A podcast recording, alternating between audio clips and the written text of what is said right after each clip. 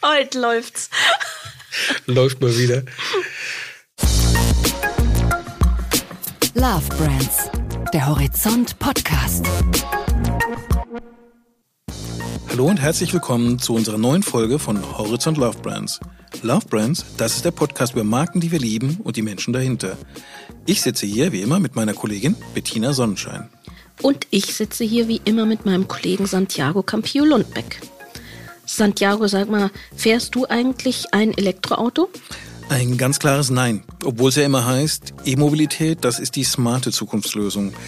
Aber mal ehrlich, im Alltag ist er meistens nicht ganz so einfach mit der smarten Zukunft, wie man so denkt.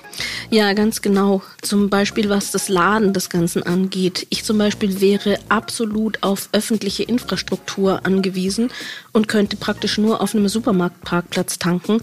Aber was ich so beobachte, da parken halt immer Benziner. Ja, aber vielleicht gehen wir die Sache auch falsch an und wir sollten mal jemand fragen, der das Stichwort Smart schon im Markennamen hat.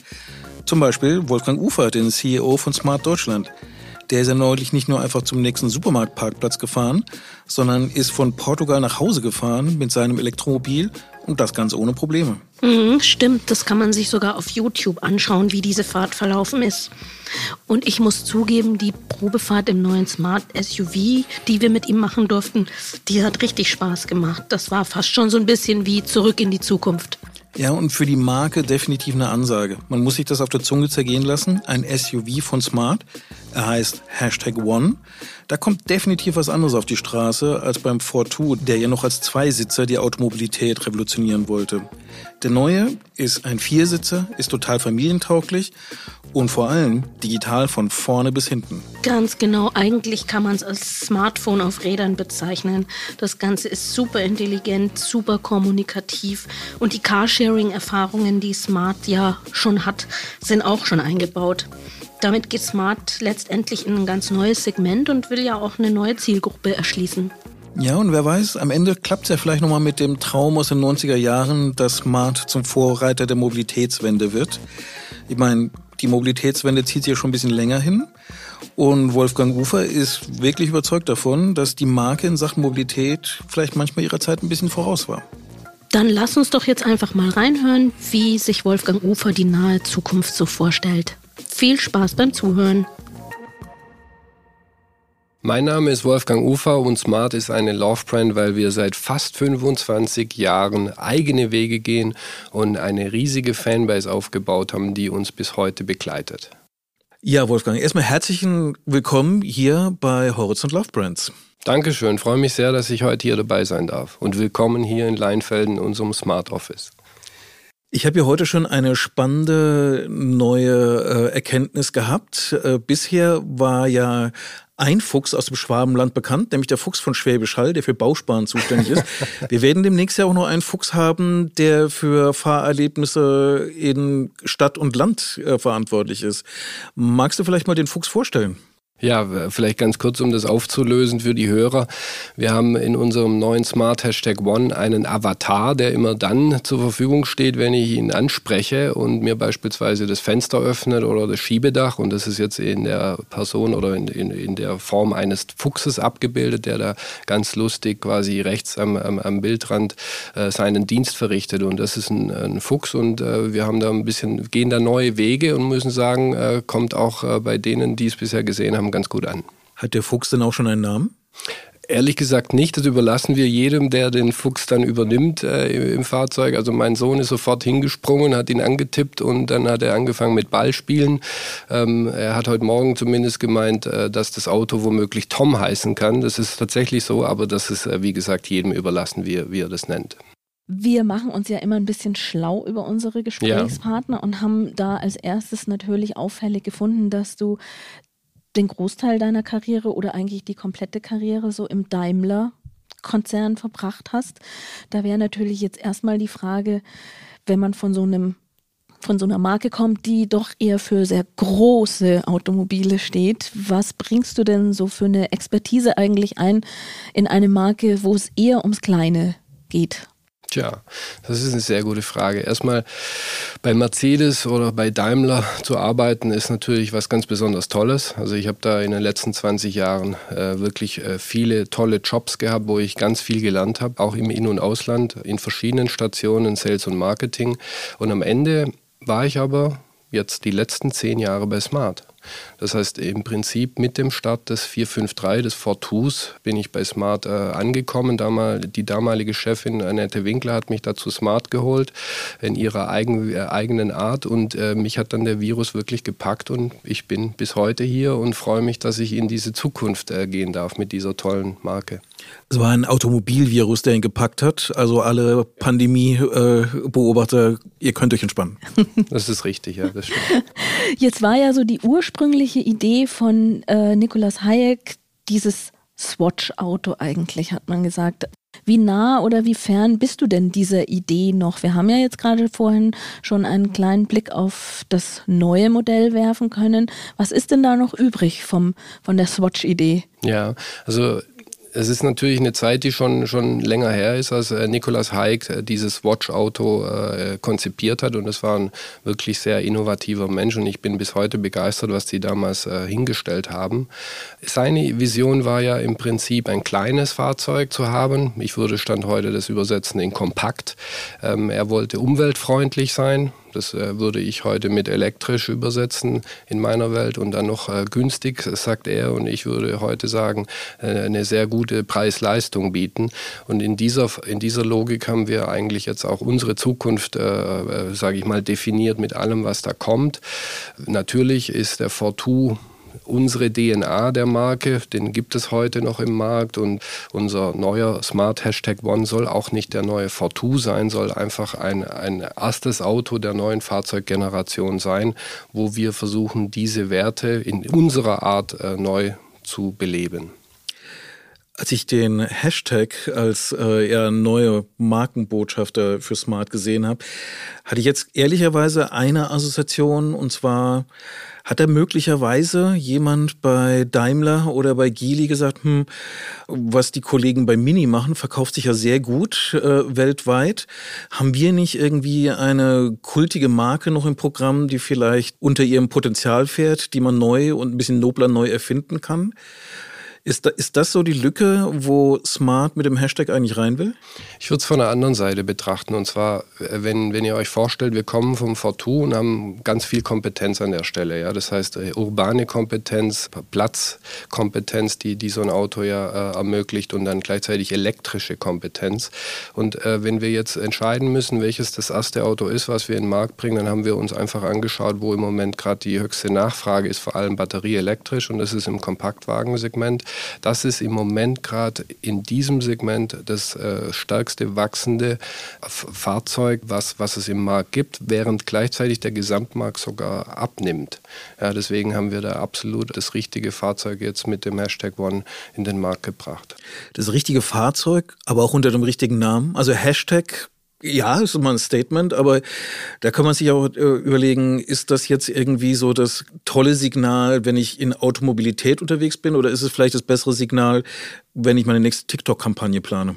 Also im Prinzip sind da zwei, zwei Punkte in dem Namen drin, Hashtag One. Erstens, dass es natürlich das erste Fahrzeug ist einer kommenden Fahrzeuggeneration. Das heißt auch, es wird damit nicht enden. Wir haben uns schon gedacht, dass nach Hashtag 1 vielleicht noch 2 und 3 kommen. Ja, äh, das ist ganz interessant und schaut euch, beobachtet wirklich, äh, äh, wie das nächste Auto heißen wird, weil das wird dann vor allem für die Smart-Fans Smart auch, sage ich mal, interessant zu beobachten, ob wir womöglich sogar eine Nummer auslassen. Also das als, als kleines Easter Egg. Das Zweite, äh, was ich sagen wollte, ist, dass Hashtag natürlich auch ein, ein Symbol für einen Trend ist oder für was äh, wirklich Modernes. Und ich glaube, ihr wart ja gerade mit mir äh, im, im Auto. Das ist ein sehr, sehr modernes Fahrzeug und deswegen wollen wir das auch mit dem Namen transportieren. Bin immer gespannt, ob dann die Luxusausstattung äh, vom Hashtag One dann vielleicht Hashtag Selbstliebe heißt.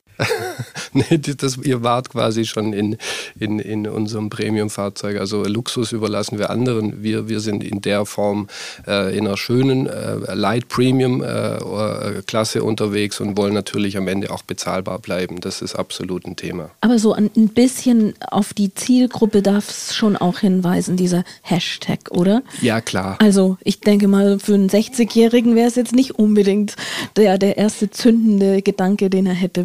Das stimmt. Also unsere Zielgruppe ist äh, tatsächlich, sind schon junge Menschen und die, vor allem aber auch jung gebliebene Menschen, das will, will, ich auch ganz klar sagen. Und auch gerne mit Familie. Also da bieten wir auch in dem Fahrzeug ganz viel, dass wir hier äh, wirklich auch äh, für Familien äh, viel ermöglichen. So, so Themen wie drei ISOFIX-Stationen und so weiter zeigen das nur. Wir haben eine verschiebbare Rückbank. Das sind Punkte, wo wirklich auch eine Familie viel Spaß hat. Also das ist unsere Zielgruppe. Auch gerne in einem urbanen Umfeld. Das sehen wir übrigens. Wir sind ja äh, schon in den Vorbestellungen, dass es auch genauso aufgeht. Aber ihr habt im Vorfeld auch den Hashtag One auch mit dem Buzzword SUV verbunden. Hm. Jetzt stelle ich mir die Frage zum einen, der SUV, äh, da sind sich ja alle einig, ist jetzt nicht unbedingt das Label, mit dem man jetzt die Zukunft der Mobilität verbindet. Man verbindet damit als Hersteller die Zukunft der Profitabilität vielleicht, aber moderne Mobilität sieht möglicherweise anders aus. Und ganz besonders, wenn ich jetzt den Markennamen Smart habe, wo das schon ganz innovativ ist, wenn es statt zwei Viersitze gibt, ist der SUV wirklich ein Label, mit dem ich dann als Marke verbunden sein will? Ja, also SUV ist, äh, kann man ja in zwei Hinsichten sehen. Das eine ist ein Fahrzeug, was äh, wirklich durchs Gelände fährt und große Dimensionen hat, Außendimensionen, auch hoch motorisiert ist, womöglich äh, nicht mal elektrisch. Und andererseits eine Art Aufbauform im Design. Und äh, wenn wir jetzt von einem äh, City-SUV oder Kompakt-SUV sprechen, dann sprechen wir ja von einem echten Elektroauto, was im Prinzip ein Design eines SUVs hat. Aber, aber die meisten SUVs fahren ja gar nicht durchs Gelände, die fahren auch alle in der City. Also das müssen wir ehrlicherweise schon zugeben. Oder? Das stimmt, aber äh, jetzt, ich wollte wirklich auf das Design ab, äh, abheben, dass das im Prinzip auch äh, gewünscht ist ja, äh, von Kunden, dass die diese höhere Sitzposition haben, dass sie Innenraum äh, nach oben äh, Platz haben, Übersicht haben. Das sind die Punkte, die wir versuchen auch in dem Auto abzubilden und weniger jetzt zu sagen, wir sind jetzt hier ein, ein Riesenfahrzeug, was quasi theoretisch auch im Wald fahren könnte. Aber es bedeutet ja für die Marke Smart, die mit dem Fortu wirklich eine riesen Fanbase auch hatte, ja, ja eine extreme Transformation. Ich frage mich jetzt, warum war es denn überhaupt nötig, davon wegzugehen? Weil es ist ja dann schon was ganz anderes, wenn ich von so einem Zweisitzer jetzt auf dieses Familienmobil umgehe und, und was ist mit den, mit den Zweisitzer-Fans, die da sich jetzt nicht mehr wiederfinden. Also mhm. warum war das überhaupt nötig, diesen, diesen Schritt zu machen? Vielleicht mal äh, hole ich ein bisschen weiter aus. Es war schon 2005 geplant, sowas wie einen Smart SUV mal in den Markt zu bringen. Und wir haben zwischendrin immer wieder mal, auch zu meiner Zeit, versucht, so ein, äh, ein Fahrzeug äh, im Kompaktwagensegment zu etablieren mit den Werten, die Smart äh, im Prinzip hat. Wir bringen dieses Fahrzeug jetzt in den Markt und wollen natürlich nicht das als neuen Fortu bezeichnen. Ähm, der Fortu ist ja heute noch verfügbar und den kann man auch noch kaufen. Ich weiß auch, dass ganz viele Fans den Fortu lieben. Ich persönlich übrigens auch. Ich habe erst vor kurzem äh, noch meiner Mutter einen äh, gekauft, einen elektrischen Wendekreis, 2,69 Meter Dimension, das weiß ich alles. Das setzt natürlich jetzt alle anderen Söhne enorm unter Stress, irgendwie Autos zu verschenken. Nee, ich hab's nicht, sie hat selber bezahlt, aber ich habe ihr geholfen, sie ist 83. Okay. Okay. Und sie wollte einfach ein, ein, tolles Auto haben, wo sie, wo sie gut zurechtkommt. Ich wollte einfach nur sagen, äh, ich bin ein Fortu-Fan, alle hier, äh, die, die dabei sind. Und ihr werdet überrascht, wie viel aus der Smart-Welt, mein Chef beispielsweise, der Gadelmann, der hat mal 98 bei Smart angefangen. Also hier sind wirklich äh, äh Smart-Leute. Und wir haben aber bewusst entschieden, dass wir mit dem Hashtag One starten in das Kompaktwagensegment eine Nummer größer, weil es auch einfach von den Kunden jetzt in der Form erstmal ge gewünscht ist und es hat niemand gesagt, dass es nie wieder ein Fortu gibt. Gleichzeitig kann ich das auch hier auf keinen Fall versprechen.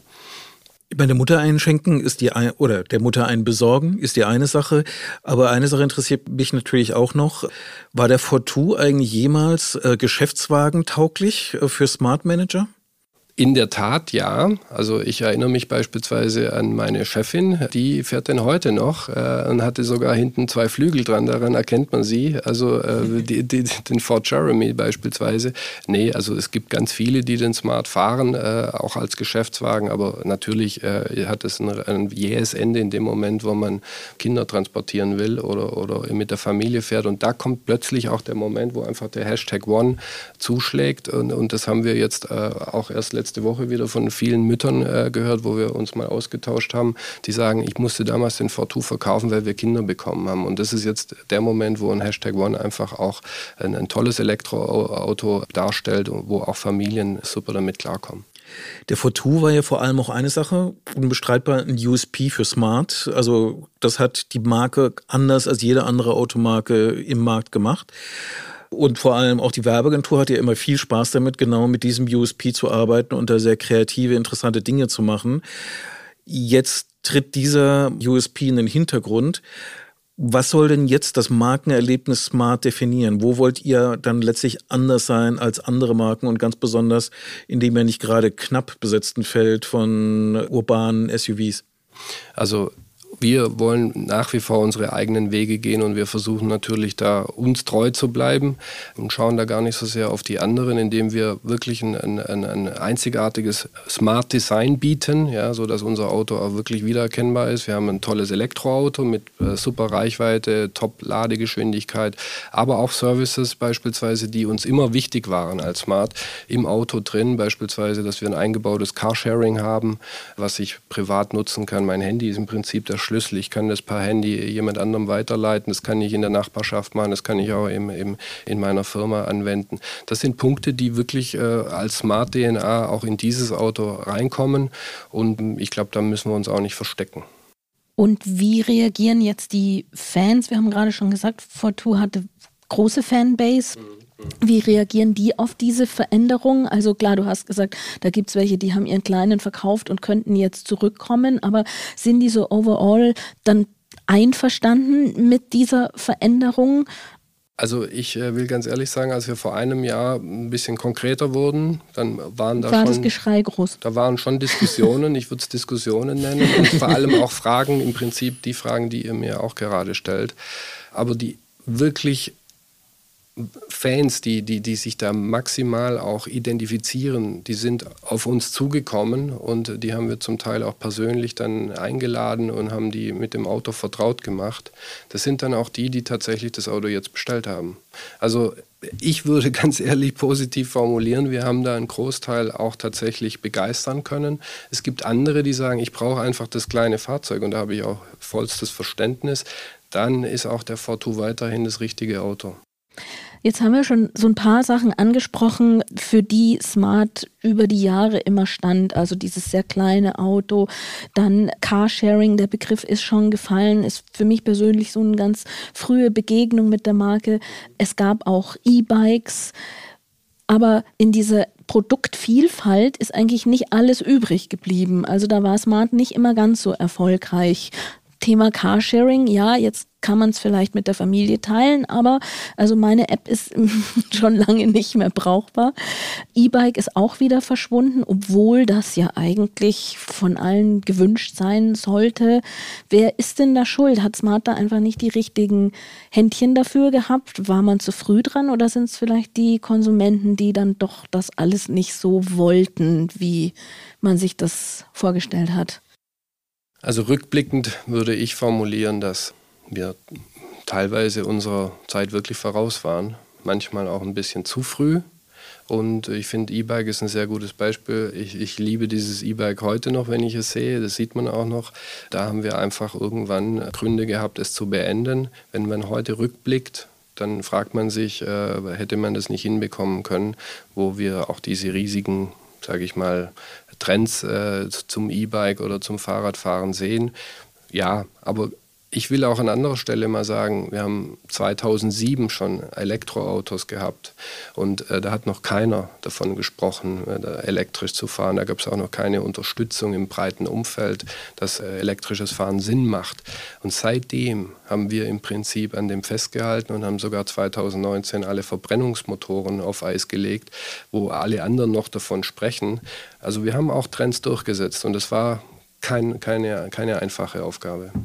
Man hat ja immer so ein bisschen in der Vergangenheit den Eindruck gehabt, dass vielleicht auch Smart so im Windschatten von den größeren Daimler-Marken fährt und deswegen nie so richtig zum Überholmanöver ansetzen kann. Jetzt hat sich ja die äh, Eigentümerstruktur von Smart ja nicht ganz unerheblich verändert. Wenn du mal so in das Erbgut jetzt der Marke reingucken würdest, wie viel Daimler ist da drin, wie viel Geely ist da drin und ist dann vielleicht noch so ein kleines Neandertaler Swatch-Autochromosom auch noch irgendwo zu finden? Mhm. Ja, das ist eine gute Frage. Also erstmal würde ich sagen, wir sind 100% smart ja, und wir haben tatsächlich eine tolle Situation, dass wir 50% Mercedes-Benz AG sind und 50% von Chili und es funktioniert insofern sehr gut, dass wir die Konzeption und das Design Prinzip aus Sindelfingen bekommen, äh, aus dem Mercedes-Benz Design-Team. Das sind Kollegen, die den Fortu schon designt haben, also echte Smart-Leute, die, die, die schon äh, lange für Smart arbeiten. Und diese Konzeption dann äh, auf einer Plattform stattfindet, die wir von Geely bekommen. Das ist wirklich eine Hightech-Elektro-Plattform und alles wird von unserer eigenen Smart-Entwicklung im Prinzip zusammengebaut zu einem Auto. Und das ist eine tolle Voraussetzung, finde ich, die wir vorher so in der Form nicht hatten hatten. Was jetzt noch dazu kommt, Chromosom, DNA sind Menschen, die wirklich seit Beginn von Smart wieder zurückgekommen sind oder immer noch da sind. Zum einen habe ich gerade von meinem Chef gesprochen, ich habe zehn Jahre Historie Smart, die ganzen äh, Länderkollegen, die ich habe, sind ehemalige Smart-Leute. Wir haben sogar in China Smart-Leute, die mit mir zusammen hier in, in, in Böblingen im Smart-Team waren. Also die, diese DNA, die gibt es überall und alles, was wir lieben, versuchen die natürlich äh, mitzugeben mitgeben in diese neue, neue Zukunft. Ja. Also ich nehme jetzt mal deine Vorlage auf und werde nicht mehr Gili sagen, sondern Geely, wie sie es gehört. Da stellt sich mir aber so eine Frage. Geely ist ein Hersteller, der kommt aus einem sehr, sehr großen Markt. China, der vor allem auch ein Markt ist, der null Problem damit hat, Innovationen sehr, sehr schnell aufzugreifen, umzusetzen. Vielleicht nicht, manchmal nicht ganz in der Qualität, die in Märkten wie in Japan oder Deutschland dann immer eingefordert wird von den Ingenieuren, aber eben sehr mutig in die Zukunft geht. Haben die euch in der Technologie nochmal Sachen reingebracht oder Perspektiven reingebracht, die vorher so nicht da waren oder die aus einer europäischen Perspektive für Automobil nicht selbstverständlich gewesen wären? Ich, ich äh, weiß gar nicht, ob ich das beurteilen kann. Ich weiß nur, dass wir jetzt auf dieser Plattform zumindest mal wirklich alle Möglichkeiten haben. Ihr habt das gerade gesehen, es ist im Prinzip ein Rolling Device, dieses Fahrzeug komplett digital mit, mit auch einem schönen Fahrgefühl und vor allem auch noch hohen Qualitätsanmutungen, das muss man mal so sagen. Und da sind wir sehr, sehr froh. Ich, ich äh, kann das jetzt nicht vergleichen mit anderen Plattformen oder wie wir hier in Europa oder andere das machen. Ich persönlich bin aber sehr glücklich, dass wir diese Plattform bekommen was wir jetzt schon sehen durften, wirkt auf mich, als ob es sehr verspielt ist. Das bringt mich super Übergang, ungefähr in der Mitte von unserem Podcast zu unserem in Anführungszeichen Spiel, wo wir immer versuchen, anhand der vier Marketing-Ps unseren Gesprächspartnern so ein bisschen näher zu kommen. Die Ps sind Place, Price, Product und Promotion. Wir übersetzen die auf Deutsch und würden uns freuen, wenn du uns jetzt auf das eine oder andere P ein paar persönliche Einblicke geben kannst. Place, Price, Product, Promotion. P wie persönlich. Dann fangen wir mal mit dem Place an. Gibt es für Wolfgang Ufer so einen ganz besonderen Lieblingsort, an dem er sich hinträumt oder auch gerne mal in real ist? Ja, also muss ich ganz simpel äh, beantworten. Zu Hause bei meiner Familie, da ist mein Lieblingsort. Es gibt kein richtig oder falsch in diesem Spiel. Wenn man viel unterwegs ist, dann kann man das nachempfinden. Dann kommen wir gleich zum nächsten P, und zwar Product. Was ist dann dein Produkt, ohne dass du nicht sein kannst, was für dein Leben ja so prägend ist? Meine Laufschuhe. Das sind übrigens seit 25 Jahren die gleichen. Also nicht die gleichen gleichen, sondern immer die gleiche Art. Sollen wir die Marke verraten? Essex Cayano. wir sollen wir sind ein Werbefachblatt, genau. wir dürfen über Marken wir sprechen. Okay. ja, das dritte ähm, P ist Promotion. Wir übersetzen das in Werbekampagne und fragen da immer, ob es irgendeine Lieblingskampagne aus jüngerer oder älterer Vergangenheit gibt, die dir unvergessen im, im Kopf ist? Das ist eine tolle Frage übrigens. Ich bin ja ein absoluter Marketing-Fan.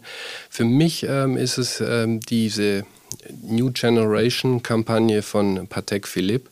Ich bin selber überhaupt gar kein Kunde dieser Luxusuhren, das will ich auch klar dazu sagen, aber die spricht mich schon an. Ich finde es sensationell, wie die über so viele Jahre eine Kampagne durchziehen mit so fantastischen Bildern und so eine tolle Story machen. Im Prinzip geht es ja darum, dass ich eine Uhr kaufe, nicht für mich, sondern quasi für meine nachfolgende Generation und das zeigen die mit einem Bild. Das ist sensationell. Mein Vater träumt heute von einer noch und hat sie immer noch nicht erworben. Ich könnte mir vorstellen, dass ich weiß warum. ja, also du musst immer motivieren, dass die nachfolgende Generation ja, noch daran gerne teilhätte. auf dieses, diesen Erbpunkt ansprechen. Kommen wir zum nächsten P und das ist Price. Welchen Preis würdest du denn gerne noch gewinnen? Das muss nicht ein realer Preis sein, das kann auch ein Wunschpreis sein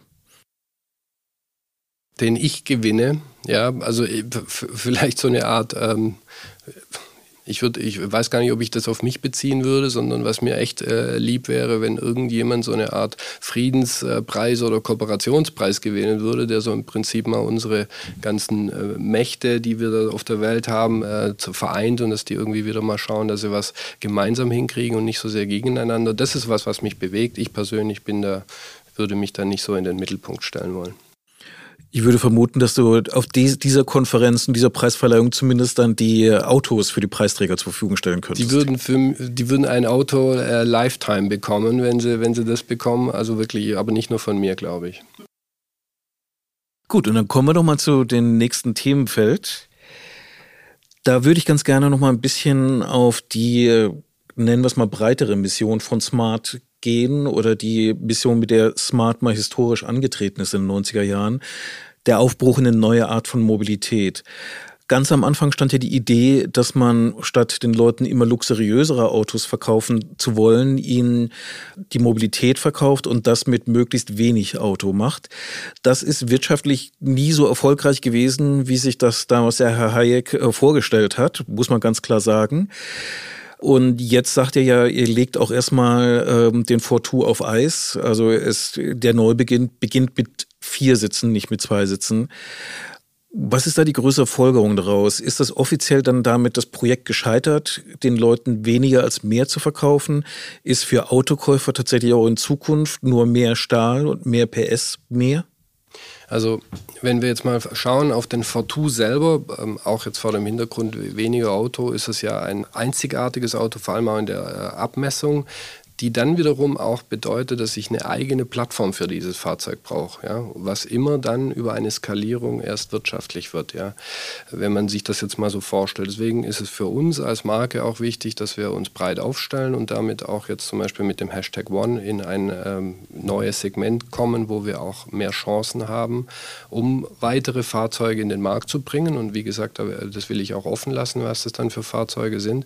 Natürlich wollen wir nicht groß werden und mehr Stahl haben, sondern wir, wir versuchen ja hier auch, äh, sagen wir mal, klimafreundliche Fahrzeuge anzubieten äh, mit, mit Elektrofahrzeugen. Und gleichzeitig haben wir auch diese Sharing-Komponente drin, weil wir glauben, man kann sich auch ein Auto teilen im privaten Umfeld. Und ich habe wiederhole das nochmal, auch das ist serienmäßig in jedem Smart dann verbaut. Also wir wollen da eigentlich diese Idee nicht aufgeben. Und ich glaube, dass irgendwann mal auch der Nikolaus Hayek, wenn er dann äh, mal auf uns schaut und wenn wir ein paar Jahre unterwegs sind, auch zufrieden sein wird, was wir eigentlich aus der Idee gemacht haben, aber halt immer auch zeitgemäß, ja. Oder war vielleicht das Problem, dass man dann nicht konsequent genug mit dem Klein war? Ich meine, du hattest das ja schon mal angesprochen mit den E-Bikes.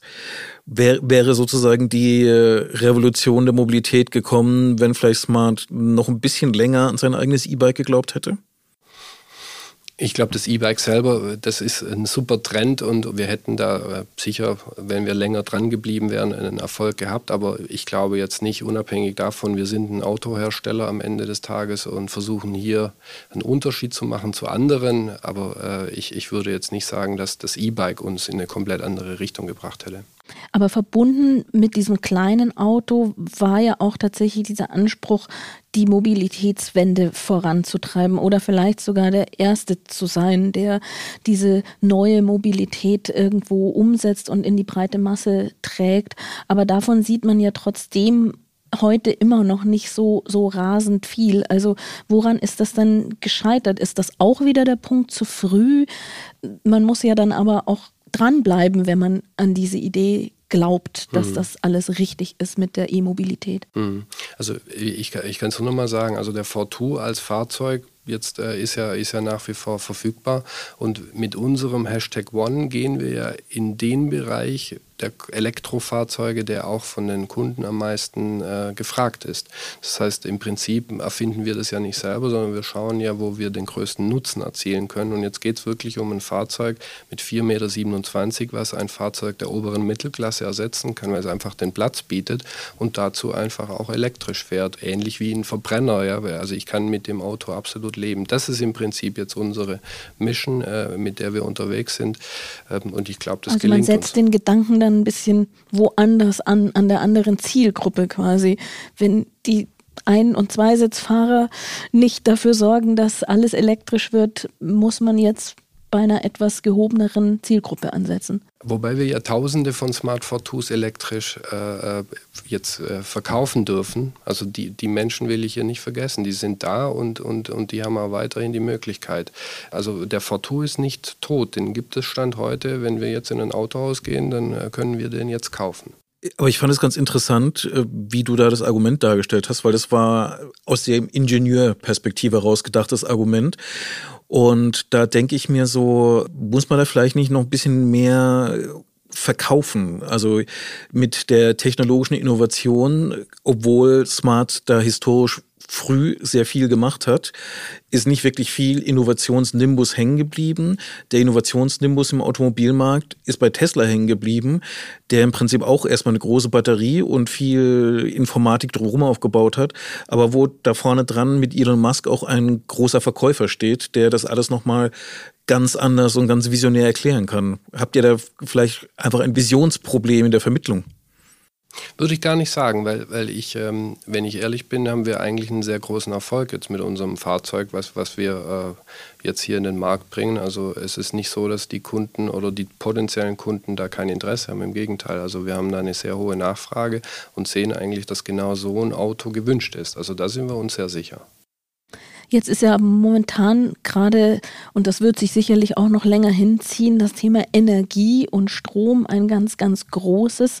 Was bedeutet das dann jetzt für so eine Automobilmarke, die so voll elektrisch aufgestellt ist? Ist das eine ehrliche Geschichte, wenn man jetzt immer noch gar nicht so genau weiß, wo der Strom eigentlich herkommen soll in nächster Zeit und wer die Energie liefern kann? Naja, also ich würde jetzt mal andersrum sagen, wenn ich jetzt äh, Verbrennerautos anbieten würde oder Erdgasfahrzeuge, würde ich mir mehr Gedanken machen. Ich gehe davon aus, dass wir auch als äh, Land Deutschland diese Herausforderung schaffen, dass wir nachhaltige Energie, Strom, äh, sage ich mal, die Produktion hinbekommen, weiter ausbauen. Ich glaube, da passiert auch schon ganz viel und, und ich persönlich beispielsweise finde, äh, gerade sowas wie eine Photovoltaikanlage auf einem Dach, das äh, wird ja jetzt auch wieder mehr gefördert. Ich habe das äh, auch auf meinem Dach. Ich finde, sowas gehört einfach dazu, sodass wir wirklich auch an jeder Stelle versuchen, Strom zu erzeugen, den wir dann auch fürs Fahrzeug verwenden können. Aber Und, dauert das nicht unendlich lange? Also über diese Themen sprechen wir ja schon seit bestimmt zehn Jahren. Infrastruktur, Ladesäulen. Ja. Wir haben jetzt gelernt, dass der Hashtag One natürlich relativ weit kommt, aber trotzdem müsste ich den zwischendrin mal aufladen wahrscheinlich. Mhm. Dauert das nicht einfach viel zu lange, ich könnte immer noch kein E-Fahrzeug besitzen, weil ich in meinem Wohnsitz nicht die Möglichkeit habe, den mhm. aufzuladen. Das, das, verstehe ich, aber ich glaube, es ist schon besser, als man glaubt, aber trotzdem, ich will auch äh, da euch recht geben, es ist nicht perfekt und ich, ich glaube, jetzt kommt da schon ein Impuls, dass viele Sachen passieren. Beispielsweise, was, äh, was, was sehr viel Sinn macht, ist, dass die äh, großen Supermarktketten gerade sehr stark Infrastruktur aufbauen, Ladeinfrastruktur, wo ich zu wirklich fairen Preisen laden kann, sodass es sogar für mich attraktiv ist und das wäre während ich einkaufe. Das finde ich genial. Da kann ich meinen Smart Hashtag One parken und nach einer halben Stunde komme ich zurück und das Auto ist voll. Aber da wärt doch ihr als Hersteller auch irgendwo in der Pflicht, da noch ein bisschen intensiver dran zu arbeiten. Ich kann doch nicht von den Supermarktketten verlangen, dass sie die Ladesäulen aufstellen. Also ja, ich kann, ich, ich verlange es als Kunde ja, natürlich schon, Meinung. aber ich, ich sehe das anders, weil ich finde, Ladeinfrastruktur macht vor allem dann Sinn, wenn ich entweder Stromanbieter bin, und kann dann daraus auch mein eigenes Geschäft machen. Oder ich kann äh, mir Kundengruppen, sage ich mal, ziehen, wie beispielsweise ähm, Supermarktketten, die dann sagen, da kommt jetzt auch einer mit einem Elektroauto sehr gerne hin, weil er zwei Fliegen mit einer Klappe schlägt. Ja, oder auch Hotels beispielsweise, die eine Infrastruktur zur Verfügung stellen. Ich finde, das funktioniert und dann, äh, dann hat es auch einen Durchsatz. Man hat schon ein bisschen den Eindruck gehabt, dass das Thema Elektromobilität in der Automobilindustrie immer so als ein, naja, demnächst kümmern wir uns darum, Thema mhm. gefahren worden ist. Also sprich, man hat sehr, sehr lange Zeit zwar immer so eins, zwei Prototypen dann auf Automobilausstellungen hingestellt, um zu zeigen, das könnten wir, wenn wir denn wollten, aber das Basisgeschäft blieb dann das Verbrennerbasisgeschäft. Ist, ist die Industrie überhaupt transformationsfähig? Muss sie dahin geprügelt werden? Äh, was, was, oder ist es tatsächlich so, dass jetzt erst überhaupt die Technologie da ist, um wirklich diesen Sprung in eine neue Antriebsform zu machen?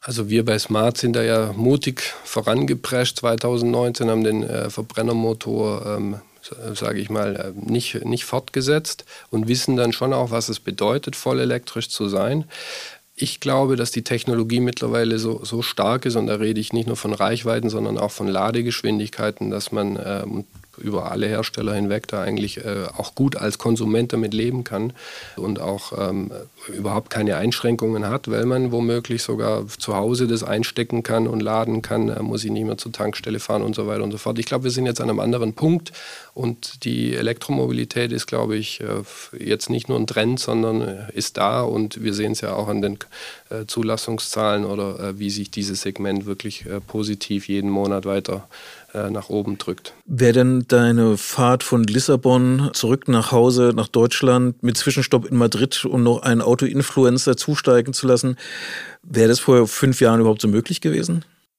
Ich glaube nicht. Ich glaube nicht, das muss ich schon sagen. Also äh, das, das ist jetzt auch der Punkt. Äh, mit einem Fortu wäre, wäre das eine schwierige Fahrt geworden. Mit diesem Auto war es für mich überhaupt kein Problem. Ja? Also wir sind da zum Beispiel 1000 Kilometer in, in elf oder, oder zwölf Stunden gefahren. Das sind Zeiten, die, die ich überhaupt nicht schlimm fand. Wir haben diese Ladepausen, die kann man sinnvoll nutzen. Da muss man gar nicht äh, sich groß anstrengen. Die Zeit ist so schnell vorüber, vorübergegangen.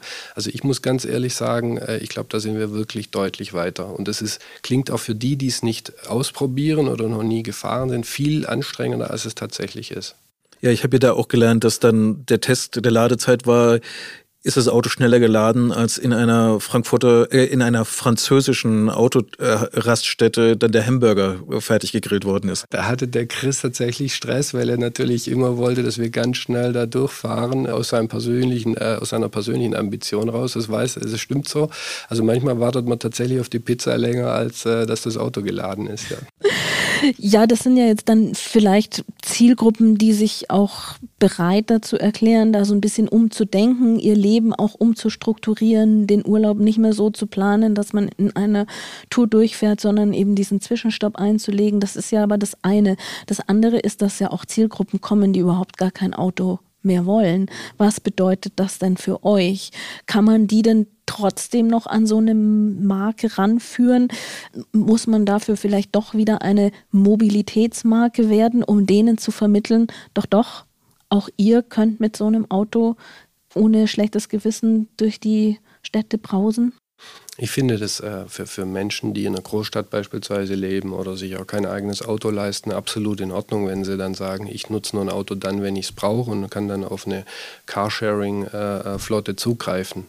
Und ich, ich glaube, bin da ziemlich sicher, dass wir dann womöglich da auch stehen und genau als Auto dann zur Verfügung stehen. Also es geht jetzt nicht immer nur darum, dass jemand äh, irgendwo in einem Speckgürtel außen wohnt und dann da sein Auto in der Garage hat, sondern ich glaube, unser Smart Hashtag One ist auch ein Fahrzeug für solche Abo-Anbieter oder Carsharing-Anbieter. Aber das letzte Carsharing ist gerade nicht so erfolgreich zu Ende gegangen. Ich glaube, dass Carsharing äh, ein sehr hartes Geschäft ist. Das weiß ich auch aus erster Hand. Das sind auch ehemalige Smart-Kollegen, die da äh, ganz vorne dran äh, gestanden sind. Und ähm, ich glaube, dass das sich jetzt schon entwickelt und einfach in eine Form bringt, ähm, es erinnert mich so ein bisschen auch an eure Fragen jetzt zu Mobilität und Smart, wo dann auch wirklich Geld verdient werden kann, weil am Ende sind wir alle auch in einer Firma und müssen ja auch über, über Umsatz und Gewinn unsere Zukunft finanzieren. Und ich glaube auch, das gilt auch für die Carsharing-Anbieter, die die Modelle jetzt finden, die einfach auch am Markt tragfähig sind. Deswegen glaube ich, Abo Langzeitmiete, Kurzzeitmiete. Äh, das sind Punkte, wo, wo wir wirklich tolle Anbieter in Deutschland haben und die werden auch, und beziehungsweise die fragen auch schon nach dem Smart Hashtag One, klar. Ist das ein Verkaufsproblem oder ist das nicht am Ende sogar ein Marketingproblem? Weil wenn ich Autos verkaufe, habe ich meistens elegante Kurven, die ich präsentieren kann. Ich habe die Leistung unter der Haube. Ich habe viele Dinge, die ich erzählen kann. Wenn ich eine abstrakte Theorie inszenieren will, dann wird es ja schon schwerer. Ja, wobei ich glaube, die Emotionalität, die gehört ja immer dazu, äh, wenn ich was äh, vermarkten will. Ich glaube, sonst funktioniert es nicht, sonst kann ich auch meine äh, potenziell meine Zielgruppe gar nicht berühren. Das war, glaube ich, aus meiner Perspektive und Beobachtung persönlich jetzt gar kein Problem, sondern es war dann am Ende auch eher äh, das Geschäftsmodell selber plus äh, auch beispielsweise die Pandemie ein Riesenthema, ja, in, in diesem Fall glaube, wir kommen zum Abschluss und äh, da liegt mir noch eine Frage am Herzen jetzt an dich persönlich, du begleitest das Smart schon ein bisschen länger. Du begleitest Smart jetzt ja in diese neue Phase rein, die einfach auch mit einer neuen Modellpolitik beginnt, die jetzt ja nicht so super nostalgisch sein soll, sondern die will ja neue Felder entwickeln. Aber ein bisschen Nostalgie nehmen wir ja alle mit, gerade wenn wir mit einer Marke lange verbunden sind. Wenn du es entscheiden könntest, welches klassische Modell würdest du denn in der neuen Design-Ära von Smart als erstes wiederbeleben? Klassisches Smart-Modell oder klassisches? Klassisches Smart-Modell, ja.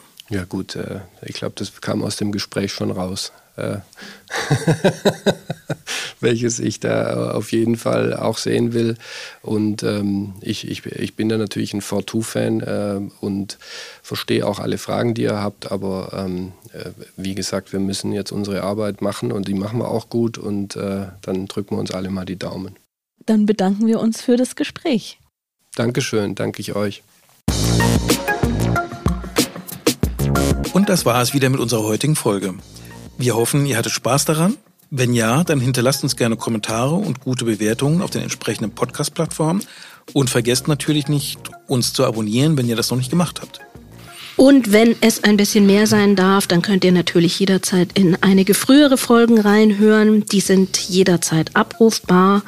Als Gegenpol zu Smart bietet sich vielleicht mal die Folge mit Robert Ader von Porsche an. Auch da geht es um Automobilität. Und damit verabschieden wir uns für dieses Mal. Ich bin Santiago Campillo Lundbeck. Ich bin Bettina Sonnenschein. Wir sagen bis zum nächsten Mal bei Horizont, Horizont Love Brands. Brands.